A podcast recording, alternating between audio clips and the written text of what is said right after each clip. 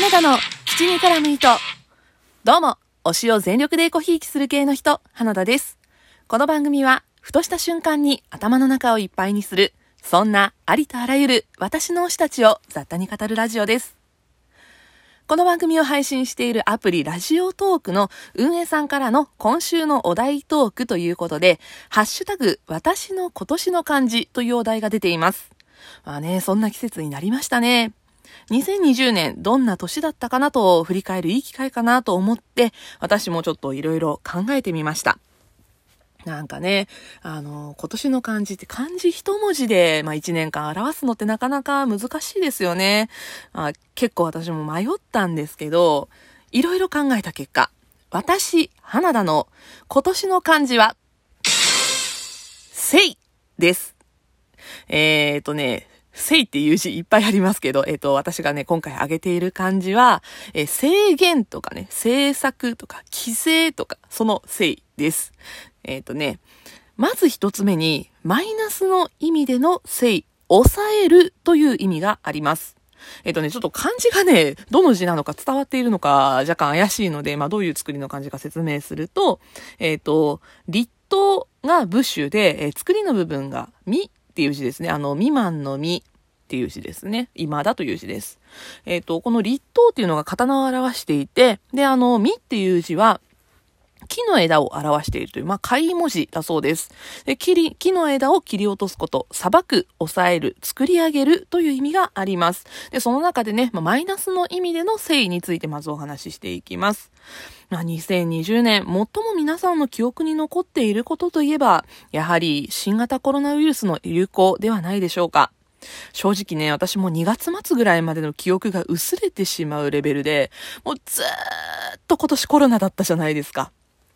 あの、外出自粛という制限。で日々の生活においてできる範囲の規制。えー、様々なことをやりたくてもできない抑制。緊急事態宣言、テレワーク、マスク生活、新型コロナウイルスへの対応に制御されてしまう生活。そんな生活の中で自制が必要だったし、テレワークなど家にいる時間が増えたことで、節制しなきゃいけないこと、なんていうのもいろいろありましたよね。ね、春先から猛威を振るい始めた新型コロナウイルスの流行に、まあこのさっきね、文字の成り立ちをお話ししましたけど、文字の成り立ちから言えば、あの、伸ばそうとした木の枝を切り落とし、押さえつけられる、まあ、そんな木のごとく、みんなやりたくてもやれないことがたくさんあった年になったんじゃないかなと思います。でね、まあ、あの、自分たちの生活においてもそうなんですよ。まあ、例えばね、自制、規制、制御、制限、抑制みたいな感じでね、我慢しなきゃいけないことがたくさんあったし、まあ、節制ですよ。あの、家にいる時間が長かったので、例えばね、水道光熱費、今年上がった人多くないですか？あの、うちも例に漏れず、そうですね、あの、緊急事態宣言中は、まあ、水道光熱費ちょっと上がりました。あと、まあ、外食はね、外でご飯食べる機会が減ったので、まあ、外食費っていうのは減ったんですけど、やっぱりね、家でご飯を食べるってなると、まあ、自炊するにもね、まあ、そこそこお金がかかりますし、で、毎日ね、自炊するのも大変だからって言って出来合いのもの買って帰ったりするんですけど、まあ、それもね、お金かかっちゃいますよね。まあ、そんな感じでね、ちょっと節約できるとこは節約しなきゃってなってきましたし、あと、あの、外に出る機会が減ると、運動しないんで太っちゃうんですよ。私もね、あの、今年はね、夏頃は節制を心がけてね、ちょっとダイエットしたりもしました。まあそんな感じでね、あの、いろんなせいありましたが、まあ、般生活に、一般社会の生活においても、まあ制限されたことたくさんありますが、まあ、私がまあ応援しているね、あの俳優界隈、まあ、推しの出演作もね、いろいろ公開が延期になったり、まあ、イベントがなくなったり、制作が延期になったりとね、エンタメ界制限の中たくさん頑張ってくれたと思います。まあ、特にま私の配信の中で名前をしょっちゅう出している千葉雄大君と間宮祥太郎君の話になるんですが、えー、千葉雄大君は、えー、映画、映画、子供は分かってあげない。これがですね、今年6月公開予定だったんですが、えー、コロナの影響で来年夏に公開予定が伸びました。そして、えー、主演の予定だったピーターラビット2ですね。まあ、吹き替えで主演をする予定なんですけれども、これが今年の夏に公開予定だったんですが、まあ、来年の2月まで公開が伸びまして、でね、来年2月5日に公開しますよっていうことで先日発表があったんですが、えっ、ー、と、大元のですね、アメリカの公開がまた来年まで、来年の夏ぐらいまでちょっと伸びるということになって、まあ日本公開も来年の夏以降に伸びてしまいました。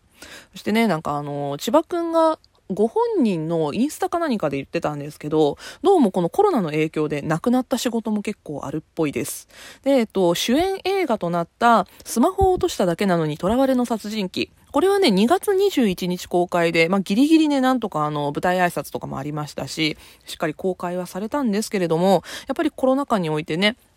あの、映画館がお休みになったりとかして、私ね、えっと、ムビチケを4枚買ってたんですけど、なんとか4枚使い切ったんですけど、まあね、あの、その4回しか行くことはできませんでした。あの、友達はね、1回も見に行けないまま、この間やっとあの、DVD 借りてみたって言ってました。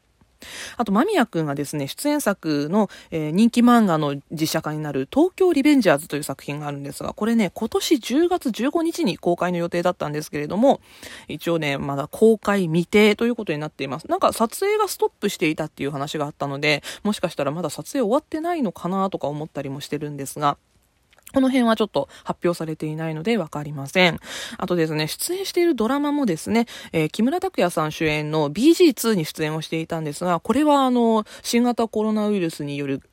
緊急事態宣言によって撮影が途中でストップしてしまい、全11話予定だったのが8話まで短縮されてしまいました。あとね、あの、大河ドラマ、キリンが来るにも現在出演中ですけれども、キリンが来るもね、途中でもがっつり、あの、撮影が止まってしまって、あの、放送も一時休止したんですけれども、なんかね、大河ではかなり異例なんですけど、来年の2月まで、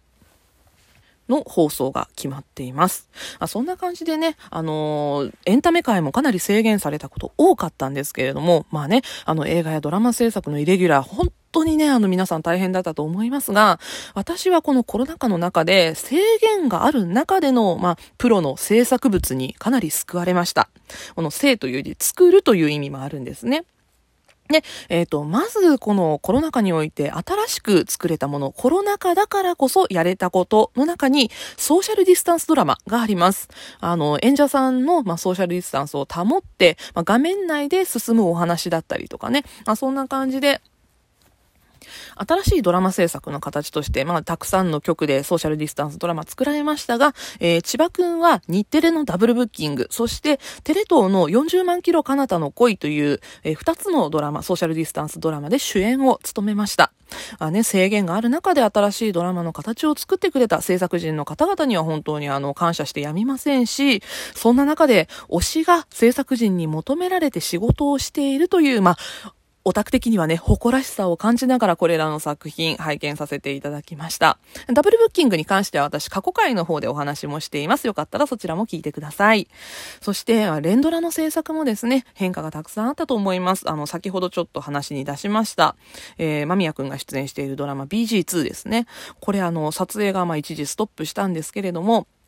え緊急事態宣言が明けて撮影が再開された後は消毒や感染防止対策などたくさんしながらね、あのフェイスガードをつけてリハーサルをした後本番だけあのマスクやフェイスガードを外して撮影をするみたいな感じで、まあいろんな対策を取りながら最後までなんとか作品を作り上げてもらうことができました。なので、まあ、本当にね、あの制作側は、このコロナ禍においてね、たくさん大変なことがあったかと思うんですが、画面上はある意味いつも通りの日常を描いいたドラマを見せてもらえるという安心感を与えてもらえた作品でもありました。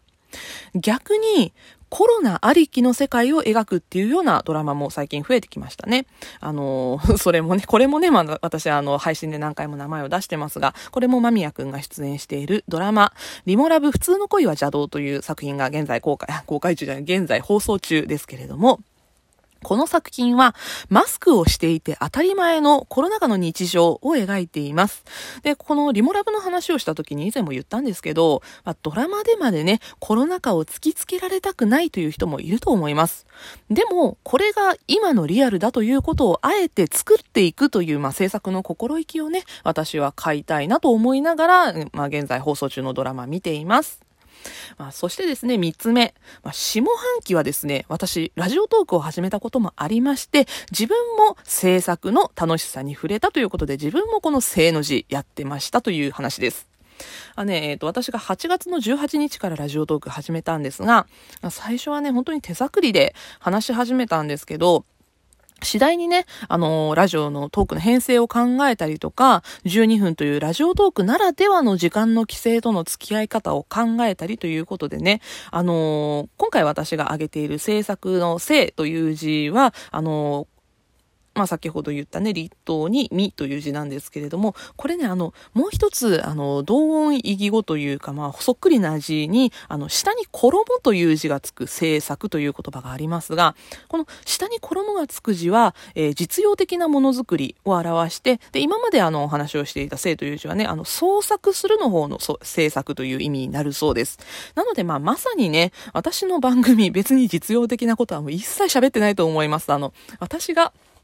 好きなことを皆さんにお話をしたいというコンセプトで話してますので、まあ、まさにね、創作するという意味での制作を楽しんでいけたんじゃないかなと思っています。まあ、たくさんのリスナーさんやトーカーさんたちと出会うことで、今年は作り上げることの楽しみも知ることができました。あね、ラップをしたり歌ったり、初めての創作活動もやりました。まあ、実はね、まだ考えているものもありますので、もっともっとこれからも、あの、制作、楽しんでいきたいと思います。まあね、あの、先ほどちょっとマイナスの意味の正の字の話をしましたが、プラスの意味で取ると、伸びた枝を剪定してきれいに整え、作り上げていくのもこの性ではないでしょうか。今年は抑えられつけてきたものとどう付き合っていくかという一年でしたが、来年はこの作ってきたものをどう育てていくかっていうのが私の課題になっていくんじゃないかなと思ったりもしています。